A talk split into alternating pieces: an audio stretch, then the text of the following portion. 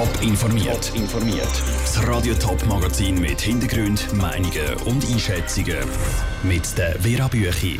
Wie fest das Bundesratsrennen auch als Treiber für die politische Karriere gebraucht wird und wie es vor zehn Jahren zu der spektakulären Rettung von der UBS mit Steuergeldern ist. Das sind zwei von den Themen im Top informiert. Welche zwei Personen werden im Dezember Bundesrat?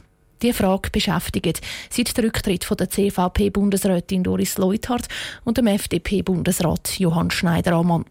Das Kandidatenkarussell ist seit drei Wochen am Drehen.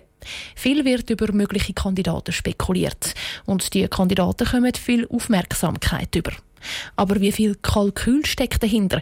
Wie fest werden die Bundesratswahlen einfach gebraucht, um Politiker bekannt zu machen? Der Beitrag von Raphael Wallimann. Zürcher FDP-Nationalrätin Regine Sauter hat sich drei Wochen Zeit gelassen. Seit heute ist klar, sie wird nicht Bundesrätin werden. In dieser Zeit ist sie schweizweit bekannt worden. Das Gleiche gilt für den St. Galler CVP-Regierungsrat Benedikt Würth. Der Schaffhauser FDP-Regierungsrat Christian Amsler hat sich noch nicht zu einer möglichen Kandidatur äußern All die Kandidaten werden nicht ohne Zufall gehandelt, sagt der Politologe und Co-Leiter vom GFS Bern, Lukas Golder. Es sind Leute, die eine gewisse Akzeptanz sich erschaffen haben und so können sie allenfalls auch gegen aussen noch besser zeigen, dass sie durchaus eben zu den Auserkorenen könnten zählen, nicht nur für den Bundesrat, sondern auch für den Ständerat. Gerade der Benedikt Würth könnte auf der St. Galler Ständeratssitz spekulieren und würde frei werden, wenn die Top-Favoritin auf dem Bundesratssitz, die FDP-Ständerätin Karin Keller-Sutter, gewählt wird. Und auch im Kanton Schaffhausen ist bei den nationalen Wahlen in einem Jahr ein FDP-Angriff auf den Ständeratssitz durch Christian Amsler möglich. Parteien nutzen die Bundesratswahlen bewusst, zum Kandidaten aufzubauen erklärt der Maximilian Schubiger, Politologe von Anne Politik Suisse. Ich denke, das ist bei den Parteien überall so ein bisschen das gleiche Ziel, natürlich Sitzen zu maximieren, egal in welchem Gremium, sei es in einem Parlament, sei es auch in Regierungen. Natürlich sind die Ausgangslagen ganz anders, natürlich sind die politischen Mehrheitsverhältnisse sehr unterschiedlich in den Kantonen. Aber schlussendlich ist Aufmerksamkeit immer gut. Auch wenn zum Beispiel gerade Ständeräte auf kantonaler Ebene gewählt werden, braucht es Aufmerksamkeit Aufmerksamkeit auf nationaler Ebene, meint der Lukas Golder.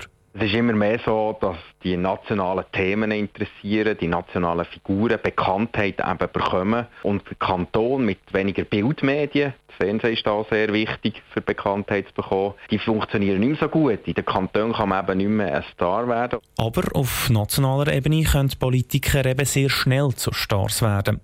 Der Benedikt Würth und Regine Sauter, die heute für die Bundesratswahlen abgesagt haben, sagen beide auf Anfrage, dass sie mit ihren möglichen Kandidaturen nicht wollen Aufmerksamkeit bekommen. Sie haben beide einfach Zeit gebraucht, zum entscheiden. Der Beitrag von Raphael Wallimann. Bei CVP und FDP gibt es bis jetzt nur je einen offiziellen Kandidat. Bei der FDP ist das die St. Galler Ständerätin Karin Keller-Sutter. Bei der CVP ist es der Ständerat Peter Hecklin aus dem Kanton Zug. Es war noch früh an dem Donnerstagmorgen vor zehn Jahren. Am 16. Oktober 2008, also morgen vor zehn Jahren, hat der Bundesrat angekündigt, dass er die Grossbank UBS retten muss. Der Bund und die Nationalbank haben das Rettungspaket von 68 Milliarden Franken geschnürt. Wir machen hier kein Geschenk an die UBS, glauben Sie mir. Hat der Philipp Hildebrand damals im Vorstand von der Nationalbank vor den Medien gesagt. Wie aber ist es so weit gekommen, dass die UBS vom Bund gerettet werden Der Rückblick von Peter Hanselmann. Unsere Investmentbank soll Nummer eins werden. Mit diesen Worten hat der damalige UBS-Präsident Marcel Ospel 2005 seinen grossen Plan angekündigt. Die UBS steigt im grossen Stil ins Investmentbanking ein. Die UBS, grundsolid, wird zum Finanzcasino, wo auf dem US-Hypothekenmarkt mit hochriskanten Geschäften spekuliert. Ein länger als ein Jahr geht die Rechnung auf, dann kehrt der Wind.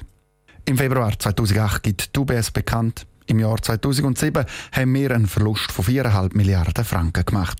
Es gibt eine außerordentliche GV. Der Marcel Ospel wird beruhigen. Die Entwicklung in spezifischen Finanzmärkten der USA vom letzten Sommer sind in der Wirtschaftsgeschichte in vielfältiger Hinsicht einzigartig. Sie haben uns und andere gleichermaßen überrascht. Wir haben gewisse Märkte falsch beurteilt. Der Fehler kostet im Schluss der Job. Im April tritt er zurück. Wir haben das im Verwaltungsrat gestern behandelt und ich habe dort eingebracht, dass ich nicht mehr zur Wiederwahl antrete.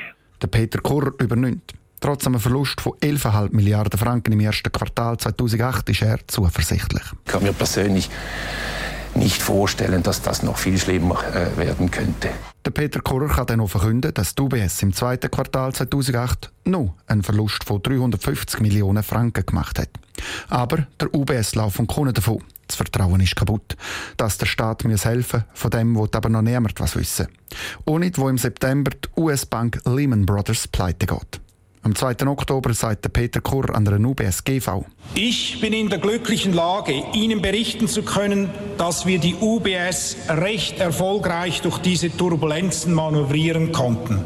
Dann, nur zwei Wochen später, am 16. Oktober 2008, Donnerstagmorgen kurz vor dem 7. ist klar, so gut ist die UBS nicht durch die Turbulenzen manövriert worden.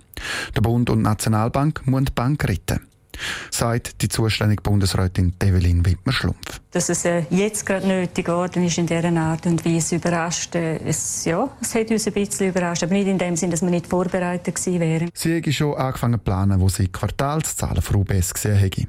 Alles in allem hat die UBS dann im Jahr 2008 einen Verlust von 21 Milliarden Franken gemacht. Der Beitrag von Peter Hanselmann. Zehn Jahre sind vergangen seit der Rettung der UBS. Aber was hat sich seither da auf dem Finanzplatz? Wäre so ein Szenario wieder möglich? Das ist dann morgen Thema da auf Radio Top. Top informiert, auch als Podcast. Mehr Informationen gibt's auf toponline.ch.